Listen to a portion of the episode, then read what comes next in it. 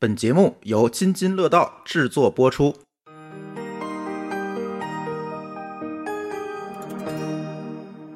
各位听友，大家好啊！这是一期津津乐道。然后呢，今天请来了两位老朋友吧，不能算是两位老朋友啊，其中一位是老朋友，另外一位朋友是老朋友的朋友。其实今天这期节目怎么来的呢？前段时间大家如果去听我们，比如说科技乱炖啊，或者其他的节目，大家经常会听到抽奖，是吧？我们总说这个我们这节目有抽奖啊。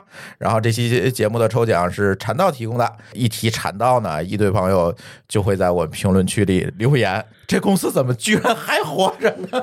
就搞得我们也很无语。所以我今天必须把这个还活着的公司的老板老大请来哈，然后跟大家介绍介绍自己的公司，跟大家随便聊聊天。这也不是一期商单啊，其实确实跟春生认识很久了，是吧？对，十多年了。对对，一开始在老高那儿。对对对。对，然后呢，原先春哥是跟老高一起去做事情，然后后来他就出来去做的产道。一开始这这个，呃，软件不叫产道吧？这个项目是叫禅道，嗯，但在之前有另外一个项目叫 Bug Free，对啊，最早的我的印象是 Bug Free 那个东西，对对对对对。对，所以后来慢慢的，他这个事情就做大了吧，一直做到今天，对吧？这公司没死，就就跟大家听到的一样，哎，还而且人家还活得不错，所以今天就给春哥叫来，其实是想聊聊哈，作为一个技术人员创业，现在大家也有很多自己的想法嘛，我们听友里也有很多技术人员，然后因为最近啊。经济也不太好，自己琢磨说：“哎，我做这点事儿，但是又觉得呢，技术人员创业，我总觉得我自己有很多短板。那干脆咱就请来一个纯技术人员创业，而且做的不错的公司，给大家分享分享这公司怎么做起来的，是吧？那我们还按惯例啊，请两位嘉宾。”哎，来做一下自我介绍。春哥大家都认识，但是肯定有刚刚打开电梯的同学啊。春哥还是要做一下自我介绍。各位听众朋友好，那我是春哥，是禅道项目管理软件的创始人啊。我们公司还活着，你看这就成梗了。对对对，今天呢也非常开心吧，然后借津津乐道这样一个啊平台跟大家做一些交流啊，跟大家聊一聊就是呃创业过程中的一些一些故事吧。啊，也给大家解释解释说我们为什么还活着。另外。一位嘉宾也介绍介绍自己吧。呃，大家好，我叫徐东伟啊，大家叫我东伟就好了。哎啊，其实我现在在禅道工作，但是呢，我在主理一个公益的一个社区啊，一个平台。那么这个平台叫融管理社区。那么其实对于一个商业化的这么一个公司，还做了一个公益的这么个平台，这到底是怎么回事呢？哎，这个慢慢的可以展开啊！哎，我现在会发现很多的企业都在做自己的社群，对，别管是出于什么样的原因吧，又是原因，回头东伟可以跟我们再聊哈。啊，今天我们主要是拷问春哥，对，是吧？你是你这怎么做起来的？作为一个技术人员，而且春哥是那种，反正我跟他接触起来啊，他是那种特别典型的技术人员。是对吧？哎，挺腼腆的，是吧？一谈技术呢，眼睛就发亮。但是你跟他聊别的呢，他可能嗯，对吧？哎，就是这么一个特别典型的一个技术人员。我们听众里接触过技术人员的同学，可能就能想到这个画像，是吧？但是呢，也不耽误人创业，是吧？来，春哥讲讲吧，当时怎么想到去做？因为我对你的印象，第一个还是那个 bug free，是吧？怎么想到去做这么一个事儿的呢？契机在哪儿？Bug Free 吗？啊，就是肯定你的创业肯定是从这个 Bug Free 开始的吧。说起来，这是一个很久之前的一个故事啊，太久了，就 long long ago 的哎，对对对对。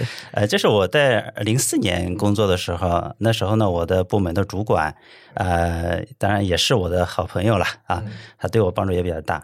然后他是从微软出来的，然后微软呢，当时它内部的话，其实是有比较完善的缺陷管理的这个流程，所以他当时呢，来去加入了他同学的这样一个创业公司，然后再来去做我们技术这个部门的一个主管，然后呢，把我招聘进去，然后他说，哎呀，我们需要一个缺陷的一个管理工具，然后呢，所以当时呢，我们先做了一个内部的使用的这么一个工具，那后来呢，因为说那时候我去对开源还是就用的比较早，所以就在大学里。面学计算机的时候，就一直在用开源软件，所以那时候我就说，哎，那我们要不要把这东西发布出去吧？就开源嘛，啊，所以后来就征得公司同意之后呢，然后呢，我们就把这个发布出去了。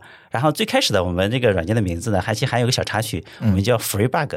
发布出去之后呢，我那个主管的那个朋友呢，就是说这个 free bug 的其实并不太专业，应该叫 bug free。嗯，bug free 这不是每一个程序员梦想的事情吗？对对对对啊，所以那时候我们就 bug free 就发布出去了。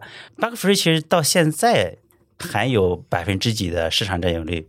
哦，还在用，很多人还对，还有很多人还在用啊。嗯，所以这是 Bug Free 的一个来源，它其实是我当时我们公司内部的一个管理工具，后来把它发布出去。可以给大家讲讲这个 Bug Free 实现了什么样的功能？为什么当时大家就这么多人突然就？觉得哦，这个东西好像好用，为什么这个需求以前就没有被满足？Bug Free，我觉得当时它的出现其实跟我们整个行业的发展其实是有关系的。大概我们去推哈，就是也是后来为什么会去做项目管理的原因。呃，其实两千年前后哈，那时候呢，其实项目管理的概念还不是很强。那时候大家更重要的其实是在开始去重视缺陷管理。嗯啊，就大家开始有了缺陷管理这个概念，因为以前大家去做一些软件的话，可能更多的是关注任务，然后把任务做完之后，哎，所以后来的话就是说，那我们任务做完之后呢，产品做完之后呢，我们需要去做缺陷管理。微软的话，你看它一个大瀑布开发做完之后，它其实会有非常长的一个时间来去做测试，嗯啊，所以那时候的话，就是国内呢就开始陆陆续续的有团队开始重视缺陷管理。嗯，然后包括那段时间，其实有一些培训机构也是开始去做测试培训。那个时候可能测试工程师还没这么普及了，对，很多的公司可能连测试这个岗位还没有呢。对对对对，所以那时候的话，就是市面上的话，这种缺陷管理工具，国外开源的有，那是有几个，那那时候就是比较早的，也算是一个老古董了，就是 Bugzilla。那对啊，Bugzilla，然后还有一个叫 Mantis。啊，那时候是国外的几个，然后国内的话，那时候就基本上没有人在做啊。嗯，所以我们那时候把它发布出来之后，然后在业内反响还蛮大的。它是在研发这个领域里面第一次说，哎，我们有一个软件在正儿八经在去做缺陷管理。所以那时候核心的功能主要就是缺陷管理。然后后来我们又迭代了几个版本，就把测试用例和测试用力的执行和结果这块后来陆陆续续把它加进去了。嗯，就是慢慢的随着测试人员可能都配置了，是吧？对对对，面向他们要提。供一些功能把它放进去，对对对。后来呢，这个 Bug Free 做的怎么样呢？对吧？我是记得当时这个一下就爆了。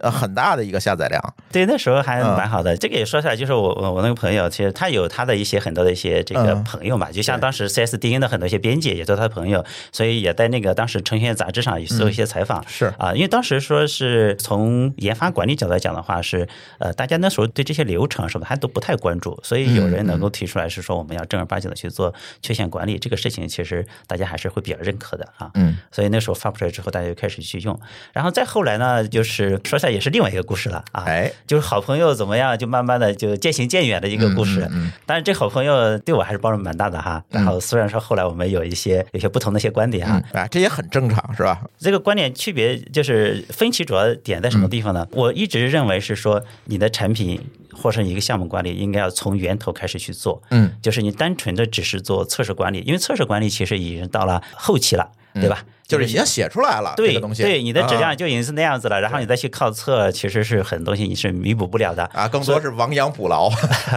对吧？就呃也不能算亡羊补牢，就是但是说你你很多东西其实已经改变不了了，比如你你的需求方面的，因为你站在我们今天看，我们会提说这个这个全程测试啊，然后这个测试左移啊、前移啊等等这些概念啊，所以那时候呢，我就想说，我们应该从源头开始去做，所以那时候我就提了个想法，说我要去做全生命周期的项目管理，我要从需求开始管，这个时候就从缺陷管理变成项目管理了。对，那时候我就会陆陆续续开始有这个想法。我们那时候研发团队呢，这个项目的维护团队，除了我之外，还有我那个朋友，我的朋友的朋友，嗯，还有说我和这个朋友我们共同的一个朋友啊，大概是这么一个情况啊。所以就是这叫春哥与他的朋友们。呃，那时候其实陆陆续续就开始会有一些分歧。嗯，分歧的话，说我那朋友他那个观点的话，说他还是想就把这个 bug free 就当成一个缺陷管理工具，嗯啊，就不想再去做其他方面的这事情，嗯嗯啊，就没想把它再扩一步。对，然后包括是说创业，其实我第一次的创业啊，也还是跟 Bug Free 是有关系。那时候大概是在零五年，就是我从当时我们那家公司出来之后，呃，我就是尝试的以 Bug Free，然后我们拉了一个小团队，然后呢，我们来去创业啊。那时候还接了几个项目啊，但是后来因为家里面有些事情，然后那些项目呢就没有继续下去，所以第一次创业就是很快就终止了。但是那时候我是有非常明确的是说我要去有商业。商业化的这些方面的一些考虑。嗯啊，一个是商业化，再一个就是我想去做更全面的这种啊。那是哪年啊？那个大概就是零五年、零六年的时，那就是 Bug Free 刚刚发布之后两三年，两三年的时间，对，两三年的时间啊，对对对，跟老高认识也是因为 Bug Free 认识的，对对，我知道，老高还跟我说过这事，对，嗯呃，所以我为什么说一直对老高还是非常感激的哈？我问老高说，我想要一台服务器，然后啊，老高就直接就把它添进了，说那这个把账号密码给你，然后呃，反正你这个机器归你来自己用吧。啊，所以老高我觉得就一直特别感激他，他是我创业的这个算是应该是真的是贵人，两次的贵人。后来做禅道，老高也是我的投资人，对天使投资人，对。对对对对，这说起来就话长了哈。嗯。啊，那时候就开始陆陆续续开始有些分析，分析了之后呢，说我说那 OK，那你们去做吧。嗯，所以后来就 Bug Free 二的那个系列呢，就我后来就基本上就没有再参与。嗯，然后那时候我就开始去着手去了解一些这种项目管理方面的一些知识。嗯啊，那时候就是我们团队也开始去做敏捷、做 Scrum。嗯啊，然后我开始尝试的去了解这些敏捷的方面的一些项目管理工具。这个时候你就打定主意要自己创业了。对，那时候我大概是确定性的要做一个项目管理软件，这个想法是在二零零七年啊，那时候是有确定的想法啊，我一定要去做一个完整意义上的这个全生命周期的项目管理软件啊，而且一定是开源的，而且我一定要赚钱啊，一定要做成盈利的啊，所以这是当时零七年的时候的立下的一个一个小目标吧。哎，这是你第一次创业吗？严格来意义上的话，算是第二次创业啊。零五年那一次，那时候其实是算是一个非常短暂的一个创业，就是 Bug Free 那件事情啊，但是就很短，然后就非常短暂，转个型自己出来来做。对对对对，那算是一次非正式创业，因为也没有成立公司，也没有说有正式的团队啊。你要说正式创业的话，谈到这个就是算正式的第一次创业。决定创业时候嘀咕嘛？这个事情也好多人问过我。其实说实话哈，这个前后的心态真的是很不一样。你说我们刚开始创业的时候，其实那时候一直在投入，那时候其实不赚钱。不赚钱的时候，反而心里非常踏实，嗯，非常踏实。哎，为什么？就是大不了就我再去打工嘛，对吧？大不了我再去找老高说，我再帮你干活嘛，对对对。但是当你说赚了钱之后啊，你团队慢慢加上，反而其实是会有很多顾虑啊，因为你跟着一块创业的这些小伙伴，你的同事，其实反而会有很多的一些牵绊啊。你要考虑说他们的发展，他们也要生活，他们也要去养家糊口，对啊。其实反而那时候就是。以前没有赚钱的时候，真的是心里反而真的非常踏实。那时候我就相信说这个事情我肯定是能够赚钱的，但是具体的细节其实没想太多。但当你真正的说赚了钱之后，然后有了收入之后，顾虑反而会比较多了。这种心态大概前后持续了有三四年的时间，嗯，直到说你发现说，哎，我们的业务是稳定的。能够持续的，然后获得增长，嗯，那时候你你这种想法逐渐的才去减轻，因为一开始赚钱的时候，老是在怀疑自己，嗯，你怀疑说这个东西它是不是偶然性的。啊？对对对，一开始创业都是这样，对，嗯，所以你就是老是说在不停的在问说，哎，我这个赚的这个收入它是不是是一次性的，是一个偶然性的？我今天这个月能赚钱，这一年能赚钱，那我明年呢？对，其实说对这个行业那时候，因为很多时候也是自己一路这么摸过来，好多情况其实你也不见得能够想那么清楚。所以你只能说一年一年一年一年走走下来啊，说哎，我已经走过了这个两年、三年、四年，那心里其实反而会慢慢踏实了啊。所以这个也说起来就是很很有意思的一个心态啊。对，不赚钱的时候反而就不慌张，赚了钱了反而会焦虑。尤其是在刚刚赚钱，就是似赚非赚的那个时候，可能是每一个创业者最紧张的时候。对对对。后来呢，产道做的怎么样呢？呃，我大概说一下我这个过程啊。我是零七年是决定要去做这个事情，就去做了很多的一些准备。准备的话呢，一方面去看了市面上很多的一些这个开源的项目管理软件。那时候比较有名的就是有一个叫 XP Planner，嗯，它是做敏捷的任务管理。那还有说是像当时 SoftWorks 有做了一个 Mingo，还有一些其他的很早了啊，对，很早了，古董级的东西。你这一说，可能很多年轻朋友都不知道这个东西了，已经对不知道啊。当然还有一些，还有一些就偏一些方向的，就是比如说那个做测试用力管理的，有一个叫 TestLink 啊，但现在也还都还也也还都在。个对对，还包括还有一个就是 Redmine，包括那个时候其实基础上那时候我们没有关注到，但是那个基础上其实应该已已经在开始再去做了啊。是，这是零七年，然后呢，我就大概差不多花了两年左右的时间，然后再做些储备，然后再一个就是学习这个敏捷，学习项目管理方面的一些知识。嗯，然后那时候我就在网上去搜那些 Scrum 的那些管理模板。嗯嗯，最开始的时候，大家去做 Scrum 的这些迭代过程的这个这个需求呀，这 story 和任务的管理，包括说它的工时、燃因图，大家都是用 Excel 在管理。对啊，是。大家可以如果感兴趣啊，其实在网上搜，应该还能搜出来好多。其实现在还有很多拿 Excel 管理的，而且它那个 Excel 模板做的非常高级，然后就是花花绿绿的，然后也非常智能，就很对对对对对对，就蛮有意思的。但是它的问题就是你不好协同，对，因为它是个文件。对对对对，所以这就说出来，当时我为什么说有这个想法，就是因为当时我是在阿里的北京团队，雅虎中国的这边的竞价引擎这边团队在工作。然后当时我们的协作呢，其实是用微软的那 SharePoint，SharePoint 去做这种文件的这种共享。就是我有一个 Excel 文件放在 SharePoint 里面，大家都能访问，大家访问。但是你要改的时候，你要先迁出，对，迁出之后然后再迁入一个 SV。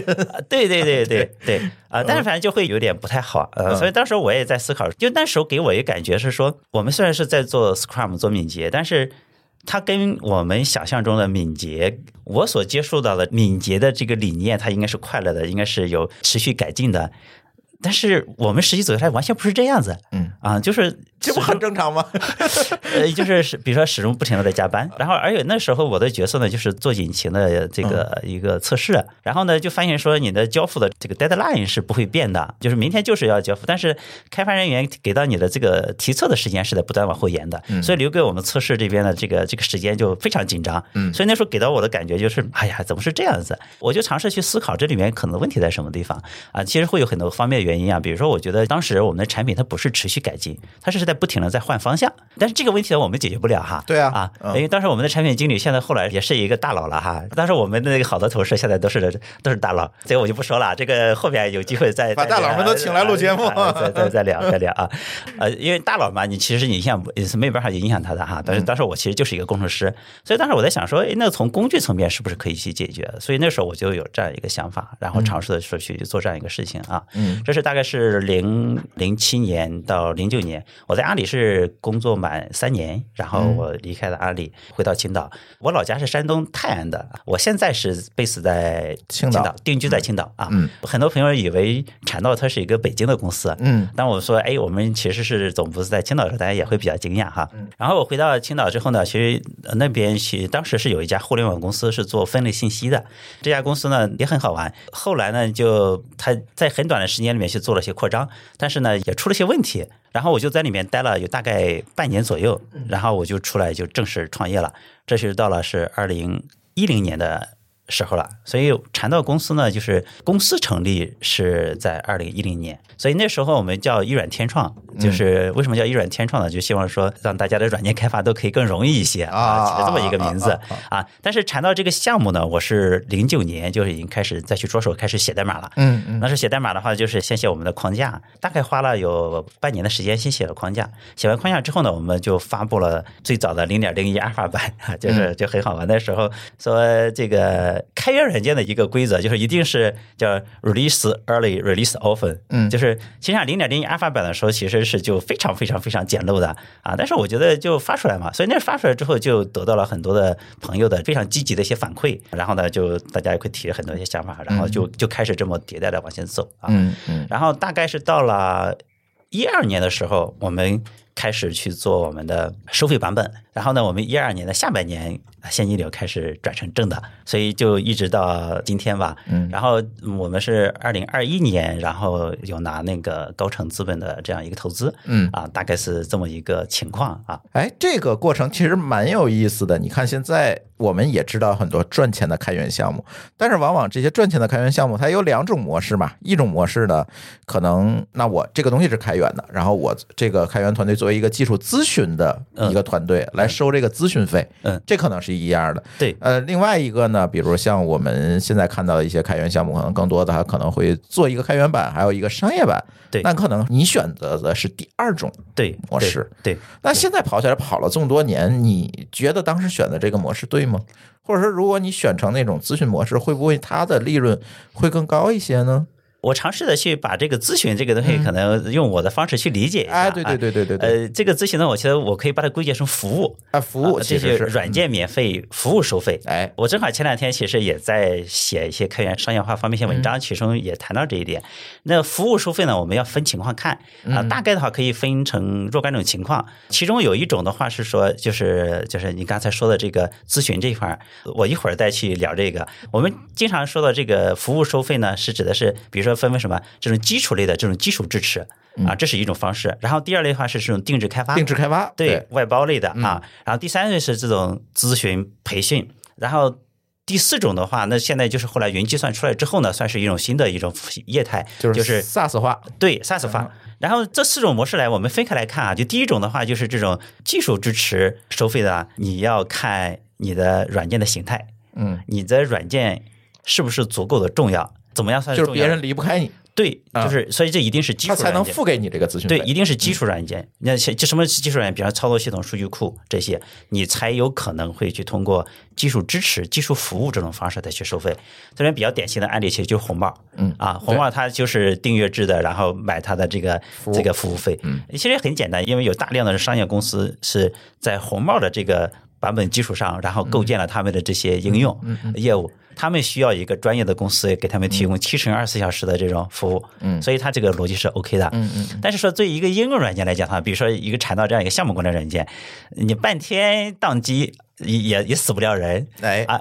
这时候你说，哎呀，你你出了问题，你要花个五百块钱、二百块钱，然后你要先买个技术支持，我再问啊，对不起，这条路行不通，嗯啊，所以这个这个要分情况，就是技术服务你你要收费是要看你的软件是不是足够重要，OK 啊。第二类的话就看定制开发或者是这种项目制的项目制啊，这种的话呢是可以赚钱。但是说它会带来另外一个问题，就是你往往可能会陷入一个交付的一个困境，同时的话，对你的产品的这种研发其实也会造成一些冲击。啊。做着做着就变外包公司了，对，嗯。啊，所以这时候就很多时候就会有很多诱惑，嗯。啊，因为什么？你确实定制开发那边有钱啊，对，真的是有钱。你当你说一开始分文收入都没有的时候，那边一个定制项目可能真的是会有个几十万的一个订单，是那个哥你能不做吗？对对，呃，所以这个也要看分情况，就是你在开始的时候呢可以去做，但是。一定要提醒自己说，你要做好这个项目和项目制开发和这个产品开发中间的平衡。第三个咨询的话，我觉得它是可以赚钱，但是这个量可能就非常少。你想想吧，就是在中国能够花钱去请咨询、呃去做培训的公司，这个数量就已经很少很少了，对吧？付费意愿问题哈。对，而且又是基于一个开源软件。产生的一些付费的这种培训和咨询的需求，那想想这量就更少，所以这个东西呢，就是可有可无。啊，真的是可有可无。你像我们的培训收入的话，只是在占我们主营业务收入里面非常小的一部分。嗯啊啊。那么说第四类哈，这种 SaaS 类的这种的话，其实反而是能够跑得通的。你像国外的话，你像 MongoDB 什么的，它安的业务形态其实基本上就是提供我这种云云服务嗯啊，所以也也体量也做得非常大。但是挺早的呀，我觉得你当时选择了这样一个啊免费版、开源版加商业版的这样一个模式。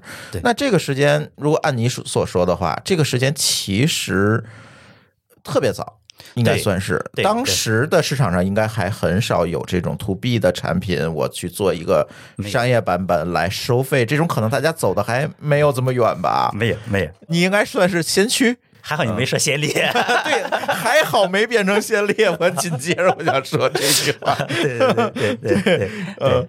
那时候其实说实话，就国内做项目管理软件的就没有。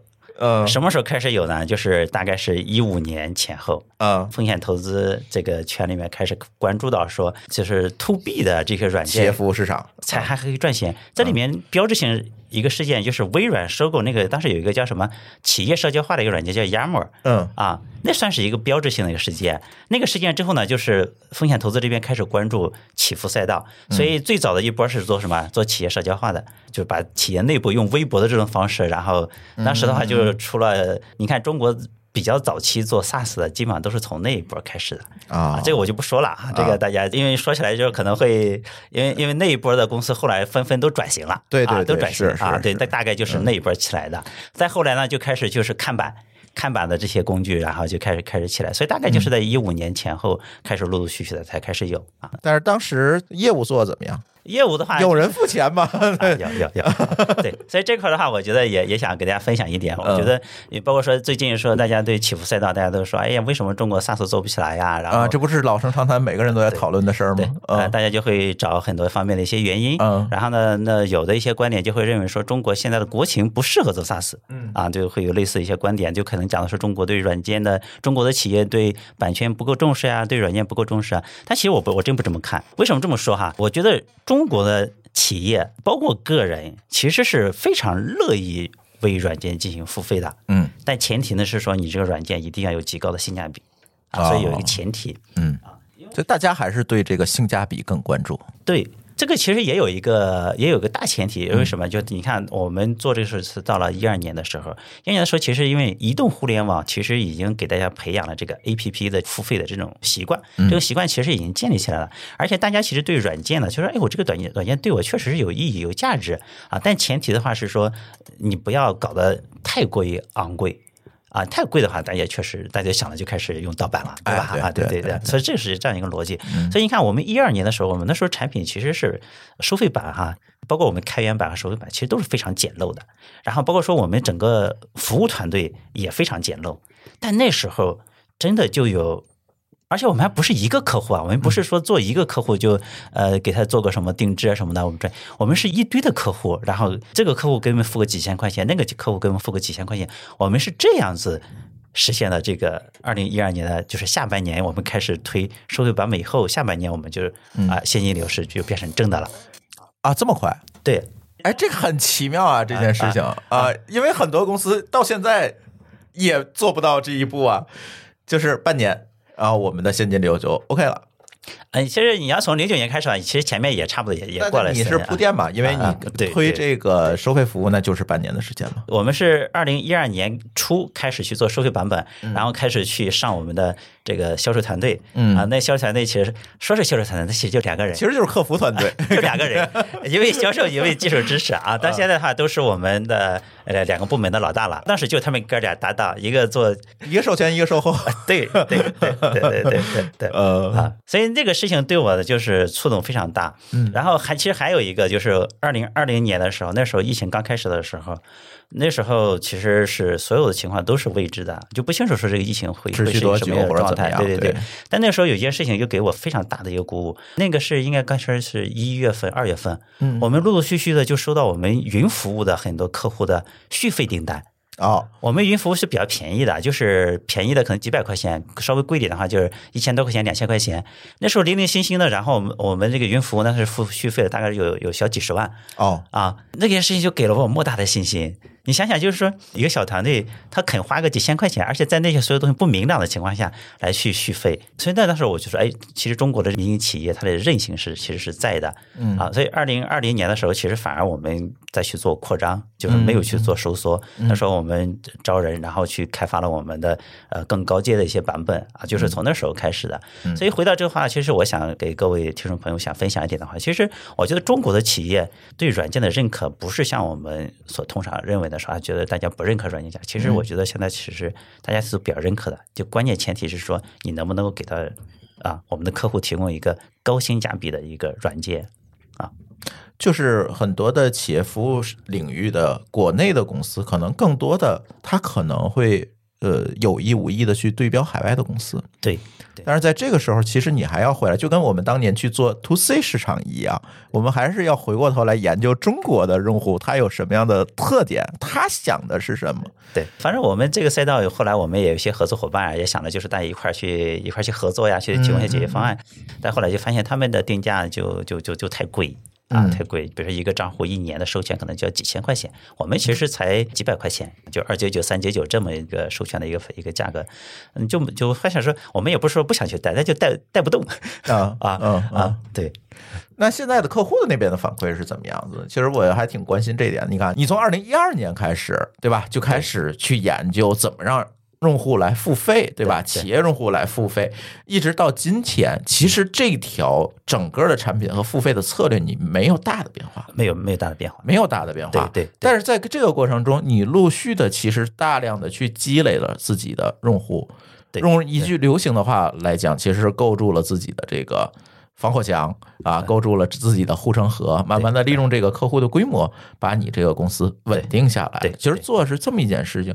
但是这里的问题就来了，在这个过程当中，难道就没有任何的竞争对手来挑战你这样一个商业模式吗？OK，呃。对这个这个话题，其实我我也跟我们公司内部的同事分享过这个问题。就发现说，我已经把我自己放到悬崖边上了啊啊！我已经把自己立在悬，我再往后退后边就是悬崖。怎么去解释这个悬崖哈？就是呃，这个讲的说开源软件你要去做商业化的，你的策略是什么？嗯，就是还是说到这个技术支持这个事情哈。这个很多的开源软件作者他会认为是说，你用的是我的免费的版本。技术的问题，你应该要自己去解决。我会有 FAQ，我会有使用手册啊，你应该自己去看，自己动手去解决。我是不提供这种服务的。嗯，这是你自己研究，对你自己研究。呃，我看到的，我观察到的绝大多数的开源软件的团队，它是这么一种啊游戏规则。嗯啊，反正你我也没收你钱，你应该自己去玩。所以很多的问题呢，其实更多是网友自己在互相的支持在回答。嗯啊，这里面就会存在一个问题，就是一个陌生的访客。就是他第一次看到你这个产品，他只有首先成为你的用户，才有可能会成为你的客户。这个逻辑关系一定要搞清楚。所以我们从一开始在对我们开源免费版本的用户的这个支持上投入了最大的精力。就是开源用户，你也会给他一定的支持，而且是最好的支持哦。最好的支持支到什么程度？说。但是我们主要是用 QQ 群，嗯，QQ 群的话，就是只要你在群里面提出问题，你只只要你把问题表述清楚，我们会在第一时间给予响应。第一时间就基本上会在几分钟的一分钟、两分钟之内，我们就会给予响应。嗯，你只要把问题描述清楚，我们会给直接给你答案。如果你问题描述不清楚，我们会引导你去拿你的错误日志，必要的时候我们会通过远程桌面的这种方式，然后来去帮你排查问题。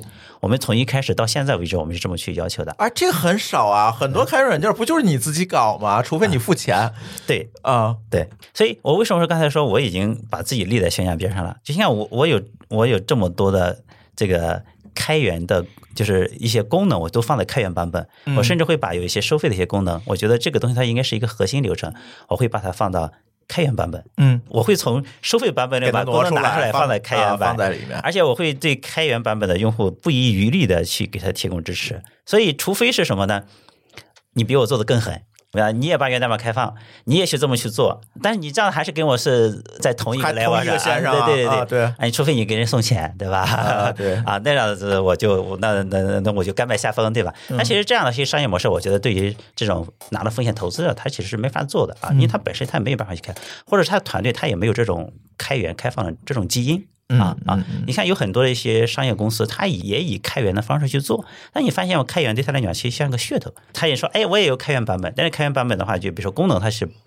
不完善的，甚至可能安装都安装不起来，对吧？它也没有技术支持，它只是说是是因为现在开源很热，大家都过来蹭一下这个流量。是是是，对。录音之前还说你自己是一个不卷的公司，我现在看出来，你其实是在某个领域是要把同行卷死啊！这是，不是？我觉得这其实是一个是一个因果逻辑的一个关系啊。对 你你你这么想吧，就是你怎么样去获得盈利，对吧？你只有有一个基数比较大的一个用户群体，你才有可能会啊有一部分。分的客户他会对你的商业版本才能会产生，就是才能会产生的转化率嘛，对吧？是是是。那你怎么样去培养你这个比较大基数的这个用户群体？嗯，首先你产品方面你要去不断的更新迭代，对吧？要去完善功能。然后呢，另外一方面就是技术支持嘛。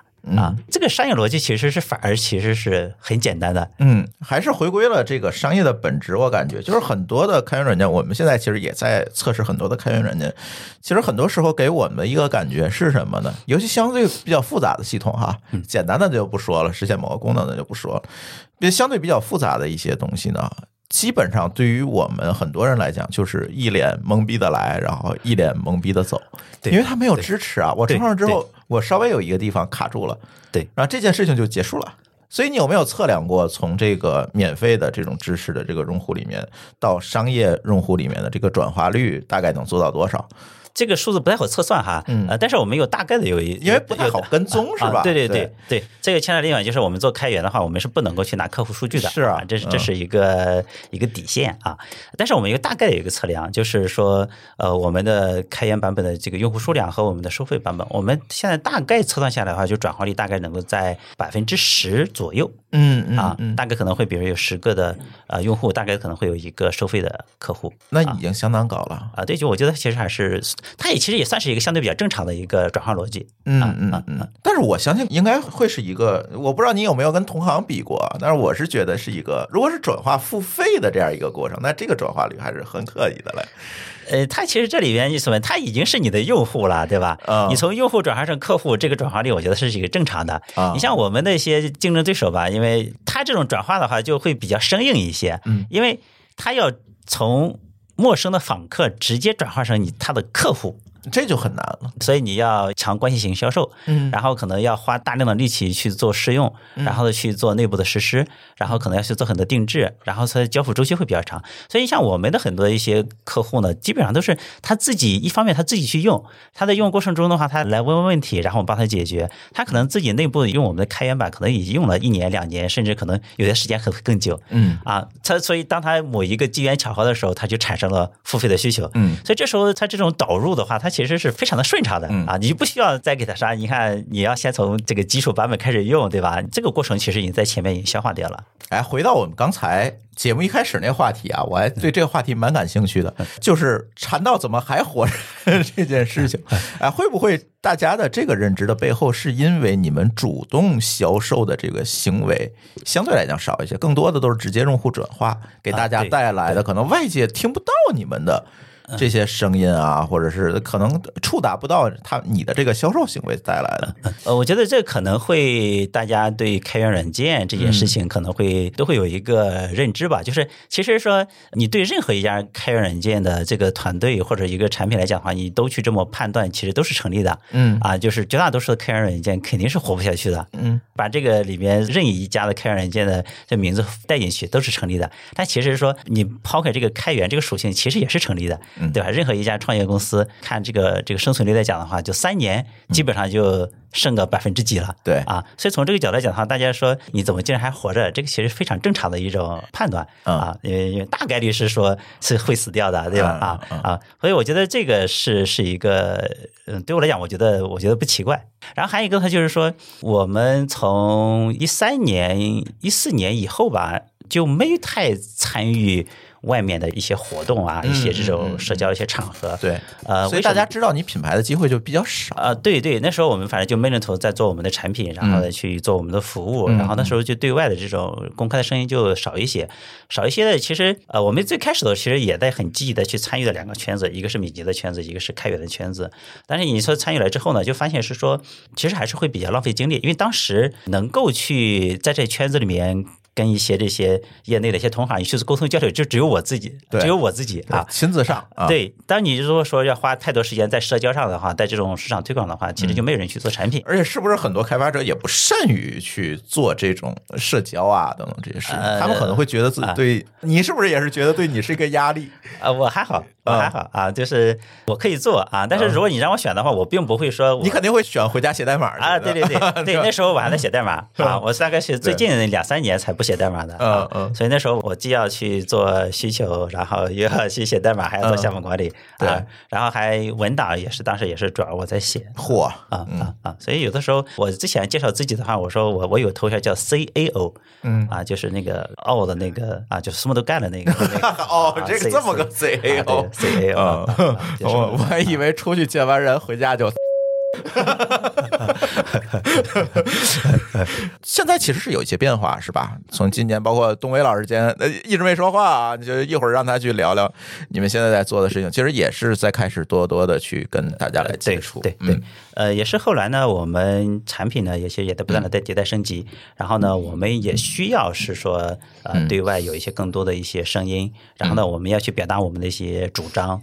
然后呢，再加上说，我后来有很多一些就是非常好的。搭档或小伙伴然后陆陆续续加入，其中有一个搭档叫我都喊他强哥，嗯。啊，然后呢，强哥的加入，强哥加入之后呢，后来就是我们呃二一年，然后就我们就拿了高盛的投资，嗯，那高盛投资会有更多的人还去关注我们，然后呢，再加上那时候我们就是去做一些这种活动啊，然后呢，我们就跟业内的一些这种啊一些这个老师啊什么的就有了更多的接触，所以那时候就跟东东老师是通过这种方式，然后我们就联系上了，联系上了之后呢，然后就互相的去交流嘛，然后正好东东老师那时候也是呃要回北京，东老师之前是一直在上海，呃，这个一会儿的话可以让东老师自己去介绍一下啊，对对对啊，那时候之后的话就是一个是强哥，强哥的话他经常介绍嘛就强哥主外我主内，哎对对对，我是觉得每一个就是技术。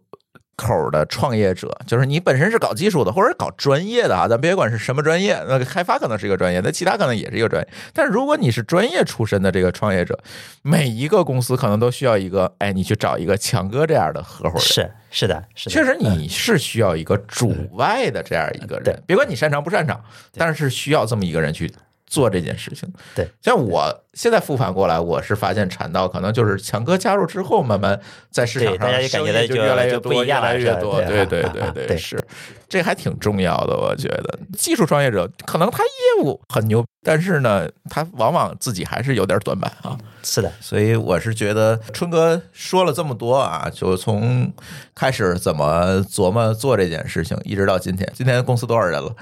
呃，我们现在是在今天是应该是一百四十七人，一百多人了啊。对，嗯，营收规模呢？方便透露吗？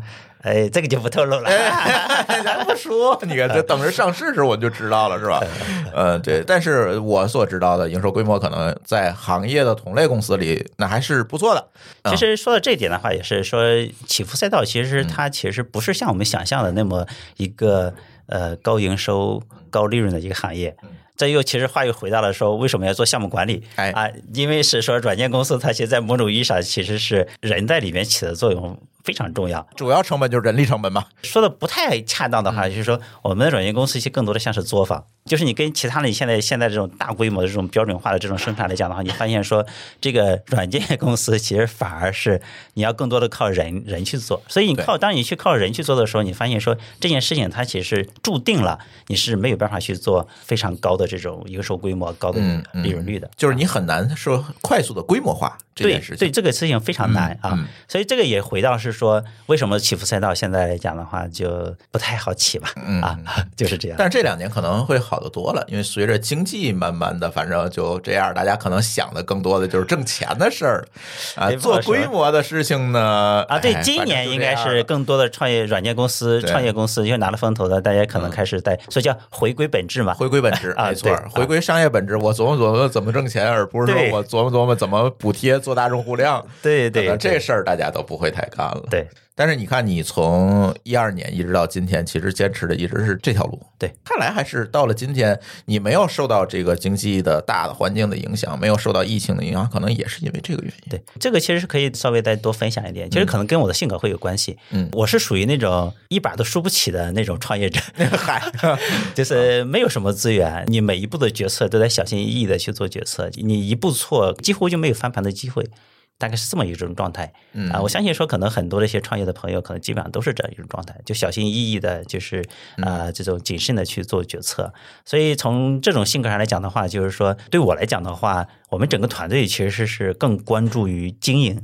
说的通俗一点的话，就是我们会去打算盘，打的会比较清楚，就是收入、支出、成本，然后这些东西我们关注的会更多一些。对啊，关注我们的现金流啊。说到这一块的话，就是你看，说从从财务角度来讲的话，你可你可能会有这个各种各样不同口径的这种报表哈。正好今天我们还去见了投资人，投资人还跟我们说说了这个事情哈啊。但是说客观讲哈，就是你更关注的应该是你企业的现金流，现金流是你你企业的生存的一个基础。那当然啊，你如果说按照这个会计准则里面那些报表，你就几张报表你去去做吧，有的时候真的是很误导人啊。嗯，对，那个咱就上市的时候再讨论吧，对吧？其实呃，作为一个做生意来讲，可能更关注的其实就是现金流。对，所以我们的时候很多时候做一些决策什么的，然后我们就会比较考虑说，哎，怎么样少花点钱啊？要么就少花钱，要么就是花同样的钱去做更多的事情。嗯，就在这方面我们关注的会比较多一些啊。嗯啊，这可能就是刻在骨子里面吧。咱们中国人的传统的这个优秀的品质，这个就是精打细算，对对，算计好了这个事情对是。但是在今天，可能就像刚才说的，尤其是像东伟还有强哥加入之后，可能慢慢的也会有一些自己的声音去对出来，对吧？这也是为什么回到开头大家说，哎，禅道这个公司怎么还活着一个原因，因为他慢慢听到了禅道的声音了，他才会有这样一个反馈。那接下来可以把时间留给已经沉默了五十一分钟的东伟老师，是吧？哎，但是我采访你之前，我就必须要问问你了，因为你是后来加入这个团队的吧？对他之前的那些经历，可能呃，你没有跟他一块儿去经历。但是当加入这个公司的时候，你对春哥的第一印象是什么呢？这个创业者就是第一印象就是很特别。哎哎哎，这特别在哪儿呢？嗯。我说几点吧。其实我在加入禅道之前，我对禅道了解并不是太多。嗯，我只是知道说，哎，有这么一个软件，然后大家呢，呃，有些公司在用。但是我对这公司，呃，包括春哥本人，我完全没有什么了解啊。那我也只不过是在一个偶然的机会，然后去接触到，然后我知道这是一家非常。有情怀的一个公司，然后他在做一些在我看来很好的一件事情，所以我就想说，哎，我是不是有机会也可以呃一起做些事情？嗯，当然这些细节可能呃以后如果有机会可以再谈怎么认识的或怎么样。但是呢，呃，加入禅道公司之后呢，我发现有几点我认为是非常非常特别的，嗯啊，然后呢，我会觉得可能这些特别的这些点也会是。禅道现在这么成功的很重要的因素啊，除了春哥刚才所讲的那些，嗯嗯，那么首先呢，就是呃，春哥呢非常追求原创啊，我不是说，哎，我今天看竞争对手出一个这个，这种原创，对我就跟上啊，或者是什么东西特别热啊，我就跟上，或者是说怎么样，他就是说，哎，我可能我想要去为客户解决什么样的问题，那么我尽量不去看竞争对手他们怎么样去做。那我先好好想一想，哎，我会从哪几个角度去考虑问题？还是从解决问题出发，而不是从跟进来出发？对，然后你就会发现有些事情的这个软件的功能，哈，哎，它跟别的软件并不一样，但是它用了一个很巧妙的办法，哎，把这个解决了。所以这个事情就春哥一直在独立的这样思考，并且他也一直在呃叮嘱这个我们团队的小伙伴们，呃，都要去独立的思考。不要特别的去跟风，这样的话就让禅道其实它本身就有一个特别鲜明的一个自己的独立的这么一个特色，就是我能解决问题，但是又不太一样。哎，别人觉得哎不错，这好像更适合我啊，因为这是毕竟是呃中国土生土长的这么一些思维方式，或者是更适合咱们自己的一些本土的一些东西啊。嗯，那么还有一点就是春哥在团队成长方面，他的投入。是非常少见的多，就是说，在这种规模的呃公司的情况下，哈，就是一百多人的情况下，还愿意花那么多的钱，每年会请大量的讲师和咨询顾问来做。咨询来做培训，给大家录课。我昨刚才听说，啊，对对对，而且他宁愿说，哎，我团队我呃最近一段时间几个月啊，我们的这个生产力，我们冒着这个下降的风险，我也要让大家各种轮岗呀，或者是各种学习呀，啊，在这段时间可能产出没有以前那么高，但是我宁愿让这段时间让团队充分的成长起来。那么。这样的话，我以后有更好的这个战斗力。所以这一点，这个投资，这个投入，我我认为哈，就是这个规模的公司，包括更大规模的公司，都未必能比得上这样的一个投入。嗯嗯。还有就是春哥，其实他很多时候。他并不是特别追求一个短期的、很急的这种呃利益的这个回报。那可能他觉得，哎，这件事情只要是正确，对行业好，那么对公司的长远发展好，那么我们就可以去做，即使短期内我们这个没有得到回报，那这个也让去做。另外就是还有一个特别特别神奇的地方，就是哎，你看我们活得这么好，但是呢，呃，我们不像人家说九九六啊什么的，哎，我们就是正常的上下班，五点半就下班啊，这个周末不加班，这个很神奇。所以这个，因为我觉得不神奇。我刚才听完他这个逻辑之后，我就会发现，因为他不是那个拼。高速增长，拼高速的规模扩张的这个公司，它只要把现在的事情能够稳步的做好，那八个小时足以解决这个问题了。我为什么要去卷这些事情？我宁愿去把通过客服啊，通过服务售前售后把竞争对手卷了，但是呢，没有必要向内卷啊，这件事情。对，所以就像你说的似的，这个。关键点我们就出来了啊！为什么活得这么好？对，确实是，嗯，其实是我也知道市场上有大量的公司，我们都叫所谓的隐形冠军哈。这些公司其实你看不到它真的就是九九六啊，是啊零零七的这样去卷，但是它往往活得很好。这个所谓的好，其实是在它的市场里建立起来足够。丰富或者足够厚的这样一个护城河，对这样的情况下，他才有资格说啊，我不去通过堆人，我不去通过拼规模来证明自己，因为我的客户就能够给我一个很好的证明了。嗯，我觉得是这样，包括春哥的公司也好，那老高的公司其实也是这样一个。一个状态嘛，就是都是一些隐形冠军。你说他也不加班是吧？那那他也不九九六，但是他也能够做到很好的在行业内做到一个很好的地位和这个收入的规模，也是一样的。是，其实说团队是不加班的，但是你创始人其实就 你没有不存在加班，知道？只要你睁开眼就是上班，闭上眼就是睡觉 啊。这个创始人是没有这个，对，是的，没错，是这样。其实今天这期节目还是想围绕春哥哈给大家聊聊，就是围绕禅道为什么还活着这个话题聊聊。但是也不妨去跟大家来介绍介绍东伟老师现在去做的帮助禅道去做的这个新。布局了哈，就是刚才我们节目一开始去聊的，可能也要去做一些社区啊、社群啊这方面的事情。这个事儿是怎么考虑的呢？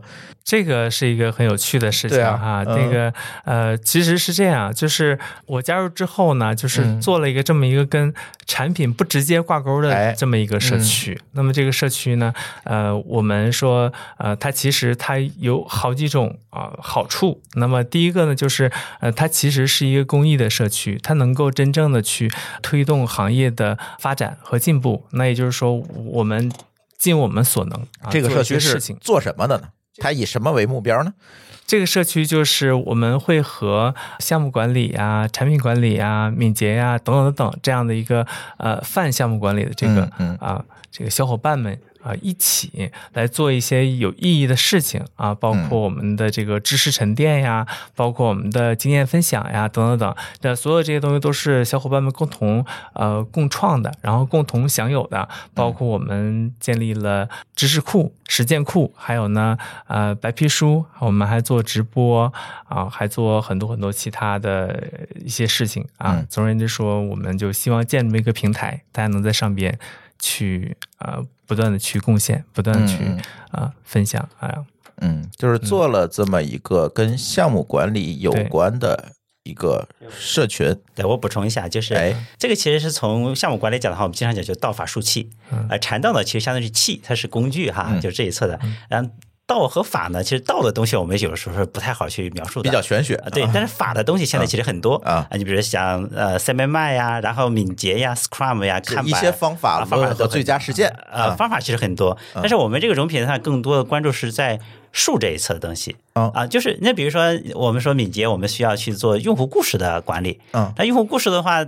就是那你用户故事怎么拆分呢？啊怎么做排序呢？嗯，对吧？怎么去做估算呢？啊，这里面就会需要很多的一些具体的一些方法啊。这些方法的话，其实它我们称之为是数这一层面东西。嗯嗯。然后我们再去做这些方面的这些梳理，因为是市面上其实没有人去做这些事情。很多时候我们去参加了一个培训，比如讲了一些 Scrum 呀，讲了一些敏捷的一些东西，然后说啊，那你我们应该要去做这个用户故事的条目化管理。哎，但对不起，说那你这个需求到底怎么啊？你怎么拆分成用户故事？对，没有人去讲。你怎么给它落地呀？对 啊啊，所以我们这边就把这些东西去做了系统的这些梳理。那我就懂了啊，对，嗯。然后呢，还有我们还有一些就是直播，然后我们请了一些业内的一些老师呢，给大家去分享一些，都是一些要死要活的一些问题。啊，什么叫要死要活的问题？那那比如说，那那明天就要上线了，那那你现在这个交付还没做完，对吧？代码没写完怎么办？对吧？呃，客户那边就已经开始骂爹骂娘了，你你怎么怎么处理？我们现在研发管理不就是不天天就是面临这些问题嘛？所以我们尝试的都是请了这些我们，所以这个我们那个直播叫践行者。啊，就是真的是把一线一线的这些老师呢拉过来啊，跟大家分享，就是说这非常具体的问题，我们是怎么样去解决的？嗯，这是我们现在融平台这个融管理社区主要去做的一个事情。所以你们这些老师其实也是一线的这些实践者，对对对，不是那些所谓的老师，对吧？对，我们都是请一线的专家们，就真正在干活那些人。没错，这样的话，小伙伴们呢，通过这个参加直播，他直接就有东西拿回去，直接就可以用了。嗯，哦，对。这是我们的一个目的，嗯，那下一步的计划是什么呢？下一步，因为刚刚开始做，对吧？啊，我们已经做了一年多一年多了，那应该就算是刚刚了，是吧？啊，然后下一步有什么计划呢？怎么把它做大，或者是你要横向扩展，还是要纵向扩展这件事情呢？呃，其实我们现在在横向方面的话，我们在初步已经。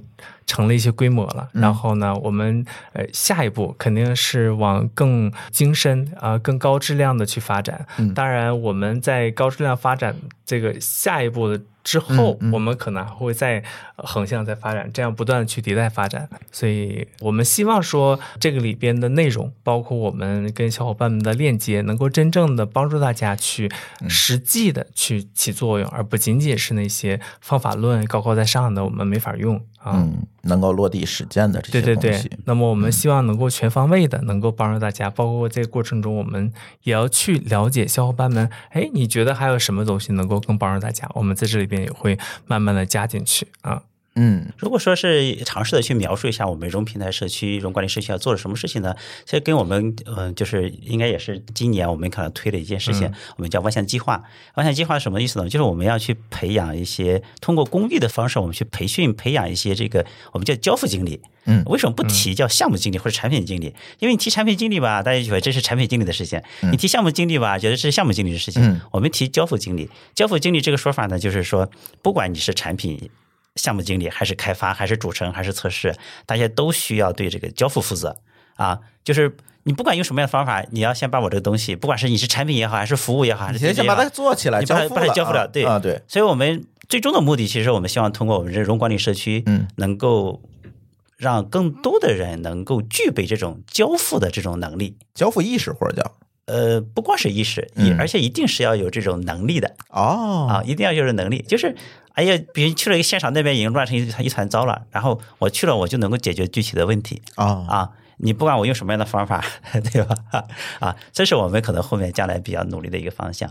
我觉得这样的一个东西，可能对我们的开发者呀，这个群体可能也是非常有用的。因为现在很多开发者关注的，可能就是自己眼前那点事儿。对对。但是现在大家对综合能力的要求越来越高了。对对，是的。不是说你把代码写完了，我我我就提交上去就完了。对。所以别管是对开发者、项目经理、产品经理，可能缺的都是这一块的东西。会有一些意识的东西，同时也会有一些能力上的一些培训。嗯，这个相当于给禅道又建立一个树的护城河，也算是你可以培养用户基数吧？啊，用户基数啊。对，说到用户基数，现在有多少用户了？我这个说实话，我们现在不太好估，因为我们开源版本的话，就刚才说我们没有办法去拿用户的这个。但是你装机量也会有一个统计啊。呃，我们大概去估，只能大概去估，毛估估就是这样的估。我们现在就是开源版本的这个企业啊，大概可能是在几十万家这样一个几十万家，大大概这么一个规模吧，啊啊，但也只能是毛估估啊啊。那付费的呢？呃，我们现在付费的客户大概是有一万多家啊啊，那已经是一个非常健康的一个状况了。对，哎，今天这个一个多小时时间其实挺短的，然后相信大家可能也没有。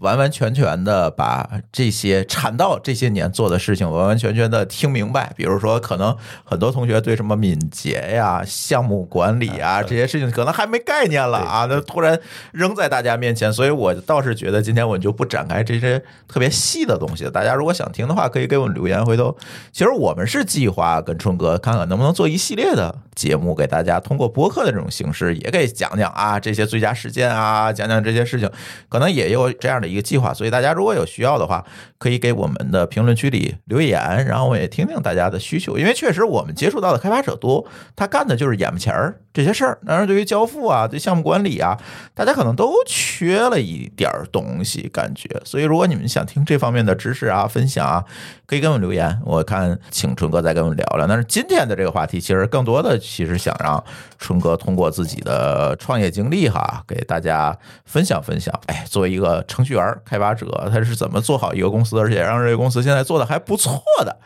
是吧？那如果现在我想请你，比如说我们现在有程序员开发者要创业了，他跟你当年的状态一样，在今天的这个市场下，你对他们有什么建议？能不能给点建议啊？爹味儿很重的那种啊。OK，这是一个不太好回答回答的一个话题哈。呃，我我尝试的就是说一些哈啊，我觉得首先一点呢，就是不要冲动，嗯呃，千万不要冲动啊。所以这经常说冲动是魔鬼嘛，嗯啊，因为创业来讲的话是一个高风险的一个事情啊。但是说，如果大家就是有这个想法，真的想去创业呢，我觉得还是要从我们日常的工作开始去做准备，嗯啊，就你最熟的那块事儿。对，就是你要去做个有心人。怎么讲去做个有心人呢？就是你要跳出你这个本职工作这个视角，然后来去站在你尝试站在这个产品经理角度去考虑一下问题，尝试站在你的这个测试经理或者是测试人员的角度去考虑一下考虑一下问题，然后你再尝试的去站在你的部门主管，嗯，然后你可以尝试在站在更高的这个 level 的人，就是你虽然是说你可能就是一个我们现在可能就是一个程序员，对吧？但是不妨碍是说我用换位。思考的这种方式，对吧？我假设我自己，我站在那个部门老大的那个位置上，这件事情让我来去做，我怎么去做？大家要去做这些方面的这些思考和训练。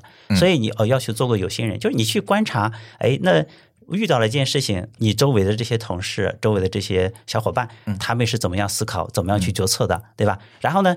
这个事情假设让你来去做，你是怎么去思考、怎么去做决策的？嗯，然后呢，你在双方再去做些印证，印证之后呢，说他其实走完之后，他其实会有结果。然后呢，你再去尝试去做下复盘。就换言说，大家要去做这些方面的训练。为什么去？这么讲哈，因为创业它对人的能力要求一定是一个综合性的能力要求。嗯啊，你比如说你的产品能力、你的这个沟通能力，对吧？你的这个法律方面的这种意识啊，然后你的这个财务方面的这些等等，就是需要你关注的事情会很多。所以大家真的想去创业的话，就是一定要去，呃，首先一定要去做一个好员工。啊，这个好员工呢，就不不仅仅是说你要把眼前的活干了，不是这么回事对，而且一定是要更加积极的去参与、去推动，然后去分享，然后去让一些事情去改变和发生啊！大家一定会。把这个事情呢当成自己一个训练的一个土壤，一个非常好的一个训练营。哎，多好啊！这训练营还给你发工资。对对，而且它会会非常具体的一些场景，会有各种各样的一些问题，然后让你来去练手，对吧？虽然说这个事情可能并不是我真正去做决策，但它不妨碍我去自己去想这个想去盘这个事情。对我们讲盘，那就万事皆可盘，我先盘一下盘，对吧？对对对对。所以你做过这种训练之后呢，然后你真正再去创业的话，你就会比较稳。你就不会是说这个只考虑的可能就是技术的问题，嗯，对吧？但我觉得，哎，我这边手里面有个技术，然后我就开始去搞了。但其实当你创业的时候，发现说很多时候你要考虑的其实技术只是其中的一面，嗯，甚至可能并不是最重要的这一面啊，你其他方面。都要去考虑啊，所以这个的是我觉得要给大家提到，就是一定要去做个有心人。然后呢，在日常工作过程中呢，就应该去有意识的去学习、去训练啊。而且呢，我觉得是要培养一些自己的一些软技巧、软能力方面的东西，比如说你沟通，比如说换位思考啊，然后呃，比如说所谓的情商。啊，对，所谓的情商啊，还有说一些利益上的一些分享，就你要懂得去舍得去分享，不要去尝试的把所有的东西都都要揽在自己身上啊。你创业嘛，其实肯定是一定要是一个团队去做的啊。所以还是建议大家在现在的本职工作上先训练自己的能力。对对，嗯对。然后咱再考虑创业的事因为现在创业其实越来越难了哈，不像当年。是的，嗯，从大公司出来拿个 BP，然后我就能融多少钱？现在这个好时候已经过去了啊。对，行吧，我是觉得今天盘盘春哥，那第一期先盘盘春哥是吧？看看这个程序员创业这件事情，后面呢，如果大家。还是那句话，如果对产道啊，或者是对项目管理，特别是项目管理，我觉得他们还是擅长的。不是说做产道这个软件，是告诉大家怎么很好的把项目管理。它这软件只是它的方法论的一个抽象。我是觉得，对大家大家如果对这方面的话题感兴趣，就给我们留言，我们看是不是有机会请春哥多来做客几次，多给我们去聊聊这方面的事情。包括东伟老师，反正他们公司有好多人，反正我就看抓他们谁哈一块聊这个话题。嗯。行吧，那我们的今天的这期津津乐道，那就先跟大家聊到这里。感谢大家的收听，我们下期节目再见，拜拜，再见，拜拜。感谢您收听本期节目。本期播客节目由津津乐道制作播出。你也可以在我们的官网 d a o 点 f m 找到我们的更多内容作品。如果您喜欢我们的节目，欢迎在微信、微博、朋友圈等社交媒体转发分享。您的分享对我们而言十分重要。如果您希望与我们互动，可以关注我们的微信公众号“津津乐道播客”，天津的津，欢乐的乐，道路的道。在关注后按提示操作，即可加入我们的听友社群。